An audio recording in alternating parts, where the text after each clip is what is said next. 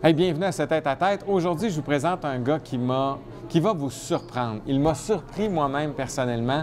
Il a un passé extraordinaire. C'est un gars qui a un vécu et une histoire vraiment exceptionnelle, puis il va vous la raconter aujourd'hui. Bienvenue au tête-à-tête avec Travis Cormier.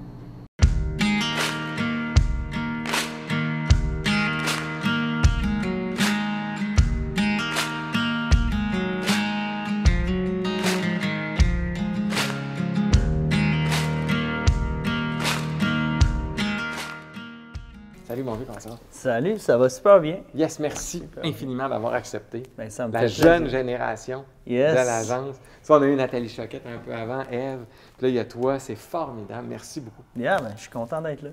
Fait parle-nous. Dans les faits, ce que je veux montrer aux gens, puis c'est un peu ce que je disais tantôt, c'est un peu, tu sais, l'autre côté. Le, le- le- le- côté qu'on ne connaît pas nécessairement, mais qui est là, qui existe. C'est-à-dire, Mhm.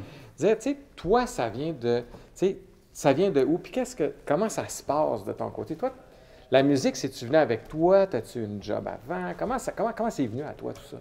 Euh, ouais, c'est intéressant que tu me poses ça parce qu'il y a beaucoup de monde qui se demande. Je suis quelqu'un assez, euh, assez réservé, Ouais, fait, privé, ben oui. euh, surtout sur les réseaux sociaux. Ben non, ça a commencé.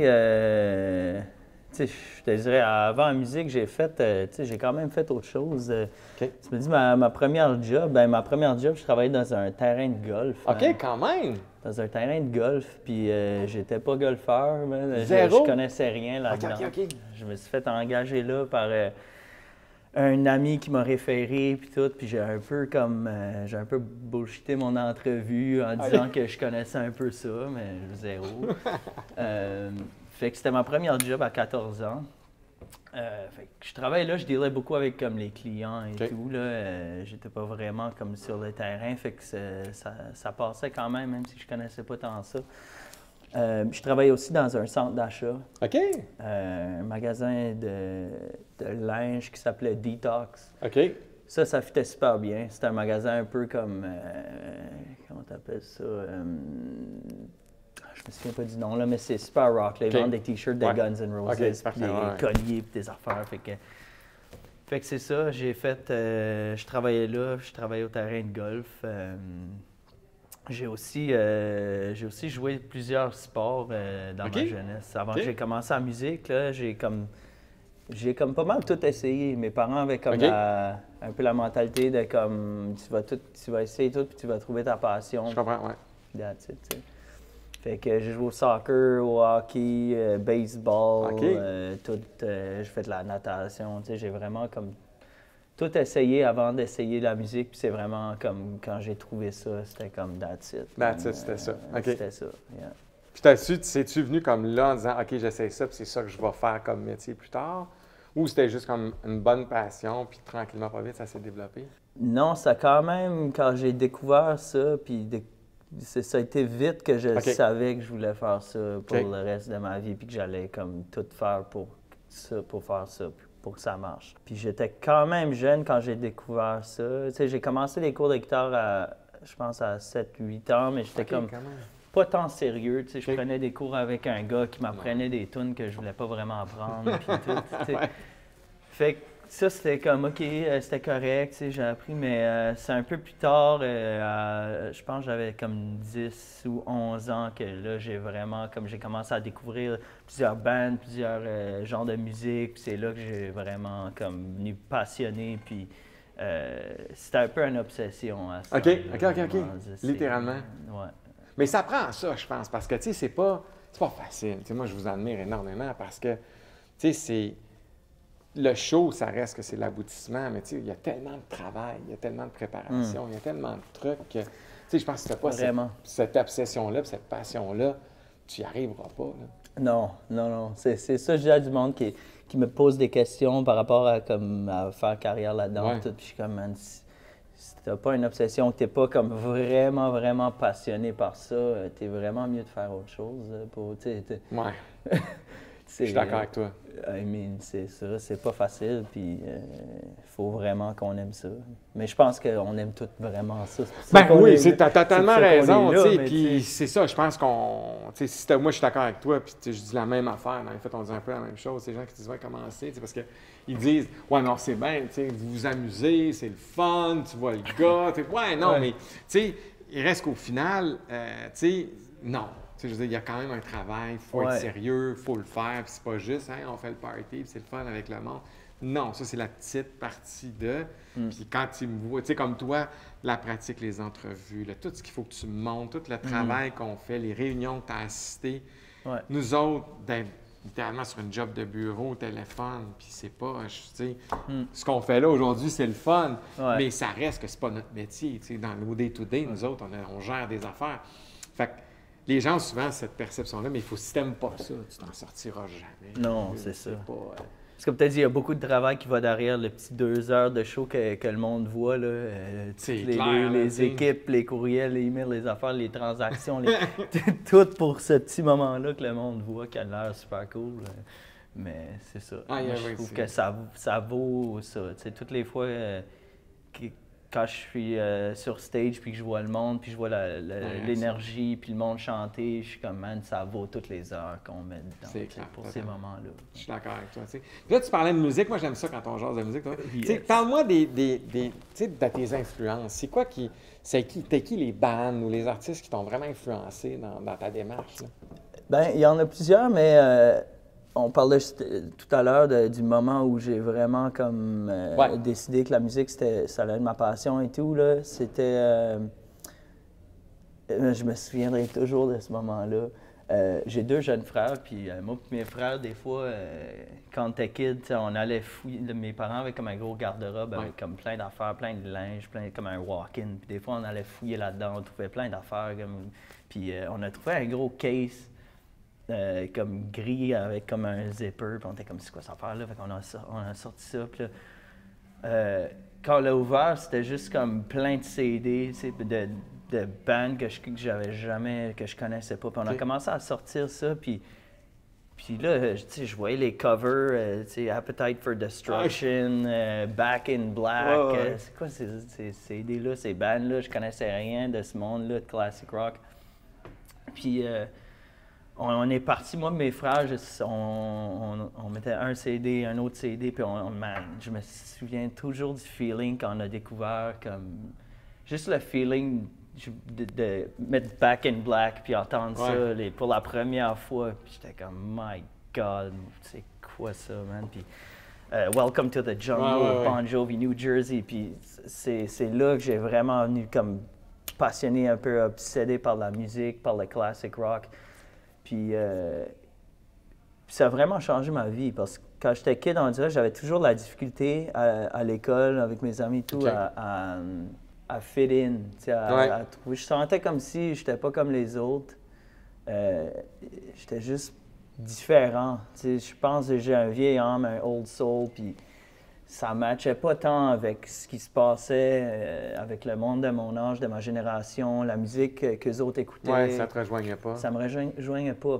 Puis quand j'ai découvert le monde, euh, ça, le classic rock et tout, puis là, euh, là j'ai commencé à, à avoir un, un style différent que tout le monde. Je portais des band shirts avec des, des grosses chaînes, Ouais, des ouais. pants noirs. tout. Tu sais, le monde me regardait comme le weirdo à l'école, mais pour moi, c'était comme j'avais trouvé quelque chose que j'aimais, une identité. Puis euh, c'est ça, c'est vraiment comme tout, euh, tout changé ma vie. C'était pas juste la musique, c'était comme trouver quelque chose que- qui m'appartenait, que je sentais euh, que c'est ça, que, que je C'était pouvais devenir à cette époque-là. Là. Ouais. Ah, yeah, OK. Yeah. Non, parce qu'on a tous fait ça. moi, je dire, moi, comme ado, c'était ça. On avait Mhm. les- C'était toutes des bandes que moi, j'ai écoutées puis j'ai fait comme... Ouais.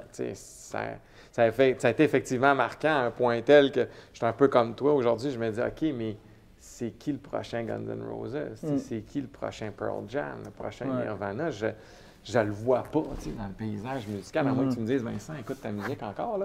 Mais tu sais, J'écoute beaucoup de trucs, puis je vois pas encore de trucs marquants comme ça, Mhm. qui ont comme marqué une époque. Puis tu sais, on Ouais. pensait que, tu sais, Guns N' Roses, entre autres, parce que c'en est un qui a marqué, ou ACDC, qui étaient des bandes de rock, de hard rock à l'époque, qu'on disait, qui, à un moment donné, tu as eu Pearl Jam puis Nirvana qui a comme changé complètement la donne, qui a Ouais. un autre style. Je me dis juste, tu sais, je comprends que tu as été marqué, mais tu sais, tu es plus jeune que moi. Je me dis juste, c'est vrai que les autres, ils devaient dire, mais y a-tu des, des gens qui ont comme embarqué dans ton affaire en disant, OK, mais là, tu sais, comme moi, à un moment donné, il y en a un qui m'a fait écouter du, du métal ou du Iron Maiden ou du Ouais. Megadeth, tu sais, comme, Toi, y a-tu quelqu'un qui a fait comme Ah, t'as peu, c'est bon ça? Oui, euh, j'ai une couple d'amis là, Ok. qui ont fait comme, hey man, c'est cool ce que, ce que- tu fais, ce que tu écoutes. Puis, tu sais, je me suis fait un petit cercle d'amis euh, qui tripaient là-dessus comme moi. Mais c'est ça qui était weird parce que, tu sais, tu dis comme tu as tout découvert ces c'est- Moi, c'était comme. J'étais comme trop tard, tu sais, c'est la musique de mes parents. Ouais, je comprends, ouais, tout à fait. ouais. Fait que j'étais pas comme cool d'écouter ça. Comme tout le monde écoutait du Akon, du Usher, du whatever ce qui se passait comme dans ce temps-là. Je le sais même pas parce que c'était pas mon, mon, mon genre de musique. Mais, euh, mais c'est ça qui était, qui était un, peu, euh, un peu weird. Mais j'avais quand même euh, trouvé une couple d'amis. Puis là, j'ai formé mon propre band quand je pense que j'avais 13, 13 ans.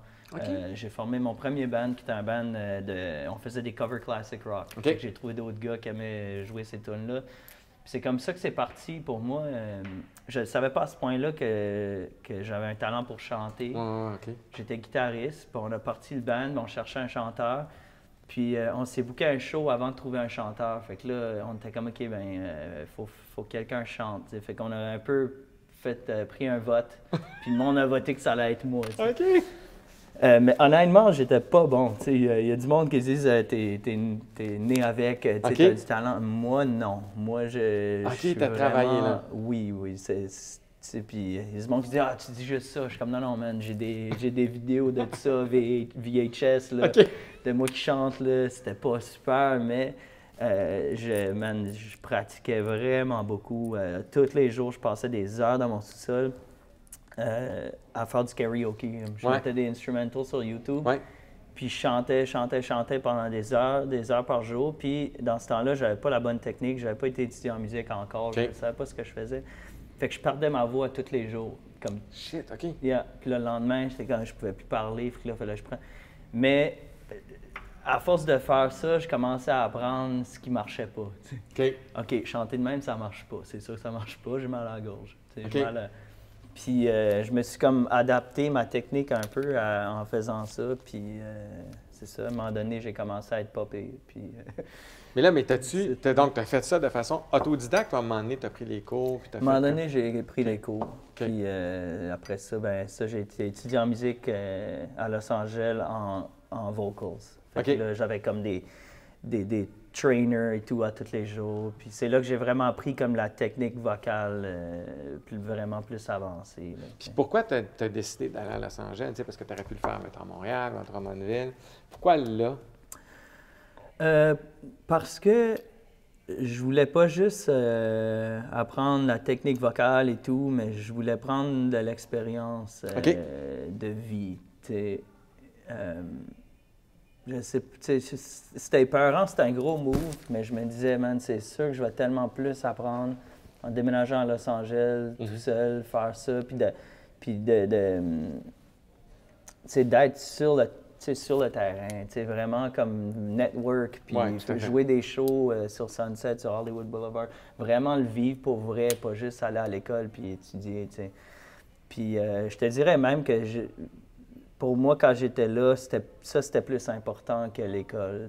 J'allais à l'école, je faisais correct, mais pour moi, c'était comme tout ce qui se passait à l'extérieur, de, rencontrer du monde, aller voir des shows, euh, être vraiment comme present euh, sur le, le scene de LA. Oui, tout à fait.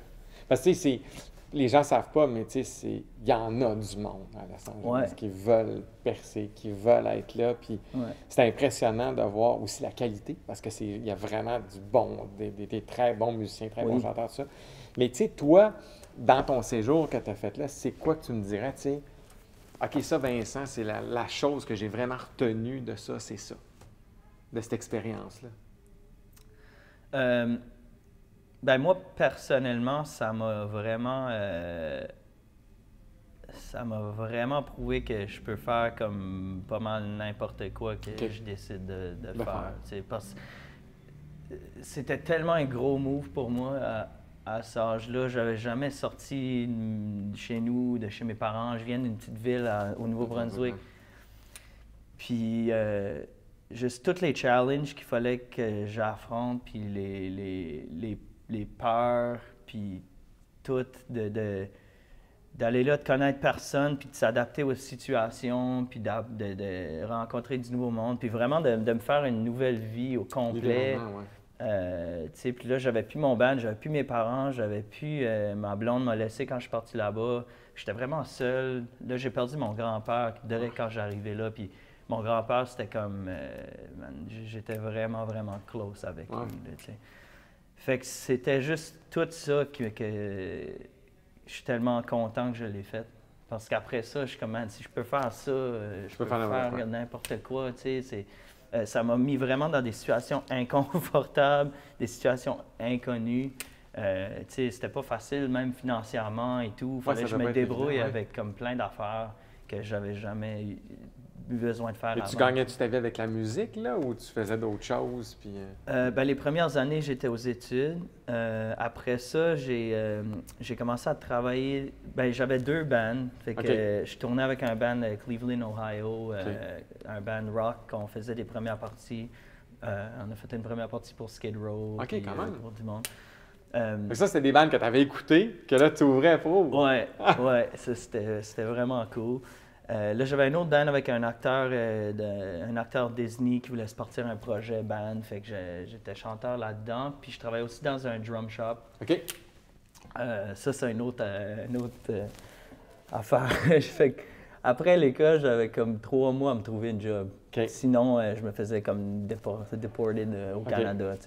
Fait que pour garder mon visa, j'avais pas le choix. Puis là, il me restait comme deux semaines, puis je réussissais, euh, je réussissais pas à me trouver. Puis il faut que ça soit quelque chose dans ton milieu. Fait que tu peux pas aller travailler au McDo. Je comprends. Fait que là, je rencontre un gars qui travaille euh, chez Sam Ash, qui est comme un Guitar Center euh, sur Sunset Boulevard. Puis là, j'ai dit, man, j'ai vraiment besoin d'une job, dude. Je suis comme, je suis desperate, man. Sinon, faut... Puis il dit, euh, il dit, how much do you know about drums? Puis je suis comme, ah man, moi je connais ça, là, les drums. Fait que là, il me passe en entrevue, puis là, il est comme, OK, fait que tu connais toutes les marques, tout, parce qu'il dit c'est le plus gros drum shop en Californie. Tu sais, le monde qui arrive là, c'est pas des. tu sais, c'est des professionnels. Là, je suis comme, oui, oui, man, moi, je connais tout ça. Et je suis rentré là, là, ma, ma première journée, je me suis embarré dans la salle de bain.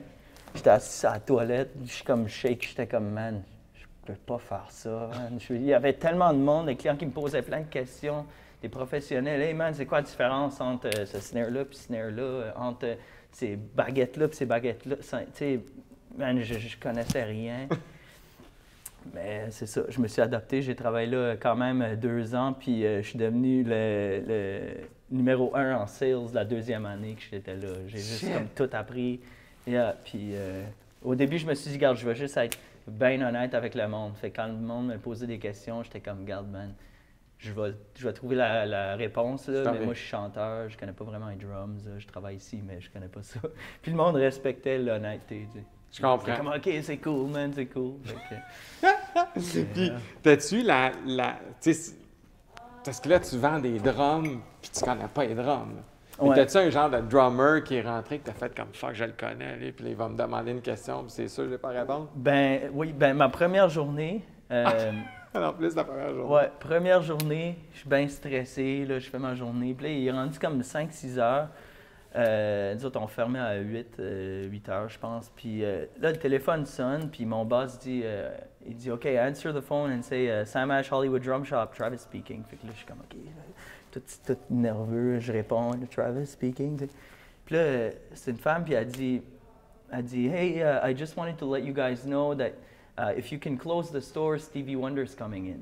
Shit. Puis là, je suis comme, euh, OK. Fait que là, je raccroche. Là, mon boss c'était qui? Là, je suis comme, je sais pas si j'ai bien compris que Stevie Wonder vient. Puis là, il est comme, ah oui, oui, Stevie Wonder vient, on va fermer le magasin. Puis là, je suis comme, fuck man, Stevie Wonder, tu sais, c'est- cool. Fait que là, il arrive avec un bodyguard.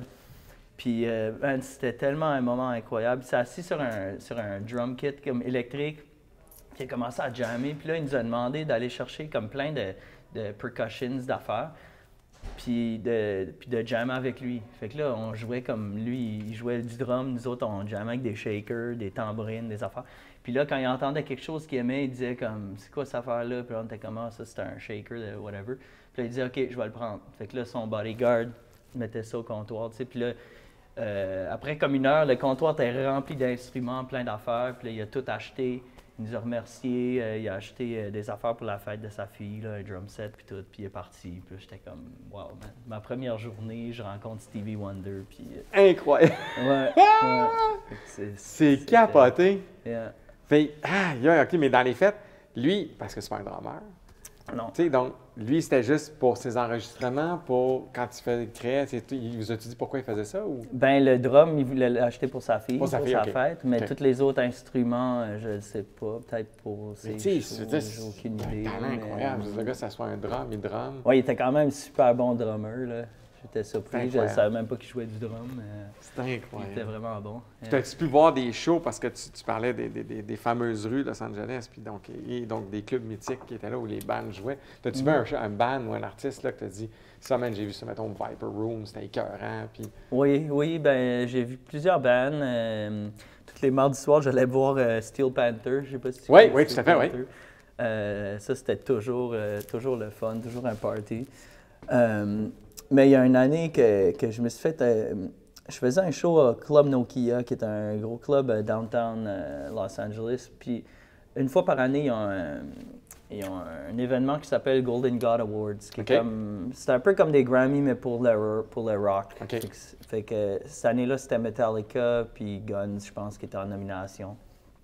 Euh, puis je connaissais le, le, le owner du club. Fait que lui, euh, il m'invite à cet événement-là, puis là, il me donne un pass, puis il dit comme euh, Have fun, man, amuse-toi. Fait que là, il y, a un, red carpet, puis là, je vois les artistes arriver, puis tout, puis je suis comme Man, c'est malade. Fait que- puis, euh, là, je vais voir le show, c'était Guns, puis Metallica, puis puis j'étais comme side stage, je voyais super bien. Puis là, là, j'étais avec ma blonde dans ce temps-là, on s'est dit, Hey, on va-tu explorer dans, dans le club Nokia? Tu sais, j'ai une passe, je pense qu'on a le droit d'aller en arrière.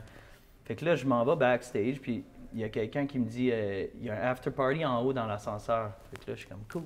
Je prends l'ascenseur, puis là, Jack Black rentre avec nous autres. Là, Là, je suis comme Hey, c'est Jack Black. tu sais. Fait que là, je dis rien, mais je suis comme c'est cool. hein. Puis, man, je te jure, quand l'ascenseur est, est ouvert, c'était comme une pièce, comme gros de même, euh, VIP, puis il y avait comme toutes mes idoles comme dans, dans une pièce. OK. Euh, J'aurais tellement aimé avoir un, un, un vidéocamera là, pour prendre Ah ça, mais j'étais tellement juste trop dans le moment. Mais man, il y avait Marilyn Manson, Metallica, Guns, euh, euh, Kiss, euh, tout- tout- toutes les bandes que j'ai grandi à écouter. Puis man, c'était juste une soirée comme de rêve. C'est clair, hein? Yeah. J'étais au bar, puis il y avait des filles au bar à côté. Puis là, j'ai comme, j'ai comme remarqué comme une présence, comme quelqu'un vraiment haut, comme derrière moi. Puis là, je- puis là, je me tourne, puis c'est Gene Simmons. Ah ouais. Il venait d'arriver. Puis là, il a commandé des drinks pour tout le monde. Il a comme compté le monde qui était au bar, ben les filles. Puis il a pas remarqué que j'étais un gars, tu sais. Fait que là, il passe les drinks aux filles. Puis là, il dit... Cheers. Là, il fait comme... Ah, ah, OK, OK. Puis il me donne le drink. Puis Anyway, c'était juste comme... fa- Fallait... un had to be their moment, là. Mais pour moi, c'était... euh, non, c'était comme Mais vraiment... C'était comme surreal, tu sais, j'y pense. clair. puis dans- euh, surtout dans ce temps-là, que j'étais quand même très jeune, puis tout était comme wow, tu sais. euh, Mais ça, ça a dû t'inspirer à un moment donné. Je veux dire, tu sais, oui. de voir ces gens-là, puis Gene Simmons, pour l'avoir rencontré, l'avoir produit, c'est quelque chose. Mhm. Puis, pour- il est C'est vrai, fin. tu l'as Ouais, rencontré, l'ai- je l'ai fait, puis tu sais, c'est... Il est juste super gentil. C'est un gars bien simple, il ne demande rien de trop. Tu sais, je dis comme... Ouais. En tout cas, moi, j'ai eu un, mal, un- un- vraiment un plaisir à travailler avec lui. Mhm. Puis, mais reste qu'au final, tu sais, c'est inspirant. En tout cas, moi, personnellement, de rencontrer ces gens-là, comme tu dis, c'est nos idoles, c'est des gens qu'on a, euh, de les rencontrer puis qui te racontent un peu leur histoire. Ouais. qui parlent. Toi, tu as dû avoir, tu sais, ça a dû t'inspirer. Je veux dire, tu les as vus, ces gars-là, tu as vu comment ça se passait. Ouais, Tu sais, Est-ce que ça, ça, ça l'a forgé un peu le futur? Euh, oui, oui, ça, comme tu dis, ça m'a vraiment inspiré. Je me souviens, euh, j'ai eu une conversation avec euh, Dee Snyder de Ouais. Twisted Sisters. Parce que les autres étaient pas mal toutes dans leur gang, dans Ouais, leur. ouais. euh, tu sais, les bands avaient comme leur propre section. Fait que Mhm. je voulais pas. J'étais la seule personne là, pas connue, tu sais. Fait que c'était un peu weird. Le monde pensait que j'étais quelqu'un parce que j'étais là. Fait que le monde disait ouais. comme Ah, je suis content de te voir. Puis je suis comme ça, jamais vu. Là. Mais anyway, lui, était, euh, Dee Snyder, il était seul. Puis là, j'ai remarqué qu'il était juste assis sur un divan tout seul. Puis je suis comme, OK, c'est, mon, c'est ma chance, je vais aller Yep. parler. tu sais. Ouais. Puis lui, c'était vraiment cool parce que je connaissais un peu tout leur background. Puis Ouais. ils l'ont vraiment pas eu facile. Puis Mhm. lui, comme il, tra- il a travaillé fort pour se rendre. Puis, euh, puis il m'avait donné comme un gros speech de comme, man, ça va pas être facile. Puis le monde va essayer de, de to bring you down. Tu sais, ça Ouais. va, tu, vas, tu vas passer les obstacles, man. Puis je me souviens, il me disait, il me disait souvent, Don't let the fuckers bring you down, man. I'm telling you, don't let them bring you down. J'étais comme, merci, man. Puis ça m'avait tellement inspiré, ça. Je suis jasé avec lui. Puis euh, c'est ça. Ça m'avait un peu donné comme un boost de, confiance là-dedans, de rencontrer tout ce monde-là. Puis euh, c'était c'était une belle histoire. Je ne compte pas souvent parce qu'on dirait, je c'est tellement euh, euh, irréel pour moi. Puis là, il y a beaucoup de monde qui est comme, ouais, mais you're bragging, tu sais. Mais je suis comme, mais non. Non. Pour moi, c'était juste tellement un beau moment. Puis c'est pour ça que j'aime ça de le partager. Tu sais, c'est pas pour dire, oh, j'ai rencontré ce monde-là. C'est juste parce que Non, moi, ça mais m'a tellement inspiré. Là, puis, Ben, c'est souvent ça, puis c'est drôle parce que j'ai un peu la même humilité que toi, Mhm. parce que tu vois, Dee Snyder, c'est la même chose, je l'ai produit, Mhm. j'ai fait ce band-là, euh, j'ai eu des super bons moments avec Dee Snyder, puis tu sais, Ouais. c'est... C'est vrai qu'on n'ose pas trop en parler, Ouais, comme j'en parle pas souvent. mais reste que c'est... Puis tu sais, je t'en parle là, puis tu l'as- je pense pas qu'on s'en était parlé de ça, Non. mais il reste qu'au final, tu sais, pour nous autres, ça reste que c'est. Tu sais, pour des gens dans leur métier, ben, eux autres, de rencontrer X ou Y qui a bien réussi, ben, nous, de voir ces gens-là, c'est inspirant. Mhm. C'est pas de dire Ah, j'ai été manger avec lui, puis c'était donc ben cool. Non, tu ça. il m'appelait sur mon cellulaire. Ouais, mais tu sais, c'était ma job cette journée-là de m'occuper de lui, tu sais. Ouais. Mais au final, c'est ça. Moi, j'étais d'accord avec toi, puis il était vraiment comme ça de dire laisse pas personne influencer ton parcours. Tu sais, c'était comme Ouais. c'est ça, puis, tu sais, je disais, puis je regardais son setlist, puis il faisait trois fois We're not gonna take it dans le show. Ah oui. Puis là, j'ai dit, pourquoi vous faites ça? Je dis, pour les. Il dit, man, inquiète-toi pas. Ça va être extraordinaire. tu sais. Uh-huh. Il dit, tu vas voir, il dit, les gens s'en rendront même pas compte. J'ai fait cool. comme. Non, mais, puis lui, il disait, tu sais, je donne juste aux fans ce qu'ils veulent. Ouais. Puis il n'y avait pas d'ego, il n'y avait rien. C'était juste comme. Puis comme tu dis, c'était toujours ça. Fais ce que tu as à faire. Ouais, ouais. Le reste, fuck, laisse-la faire. Non, c'est ça. Lui a vraiment l'attitude de je m'en colle ce que le monde pense de moi. Tu sais. Littéralement. Même que j'ai vu dans une entrevue, il disait qu'il travaillait dans un valet parking comme pendant le deuxième, je pense le deuxième album de Twisted Sisters. Qui était, ils, ont- ils avaient déjà vendu des millions de copies, mais ils n'étaient pas au break-even encore avec le label. Fait qu'ils n'avaient pas fait une scène. Fait qu'il dit, je travaillais encore dans un valet parking pendant que je faisais des tournées mondiales pour Twisted Sisters. C'est incroyable. C'est cool. Mais c'est quand même dans ces histoires-là, pareil. C'est Ouais. ça qui est fascinant.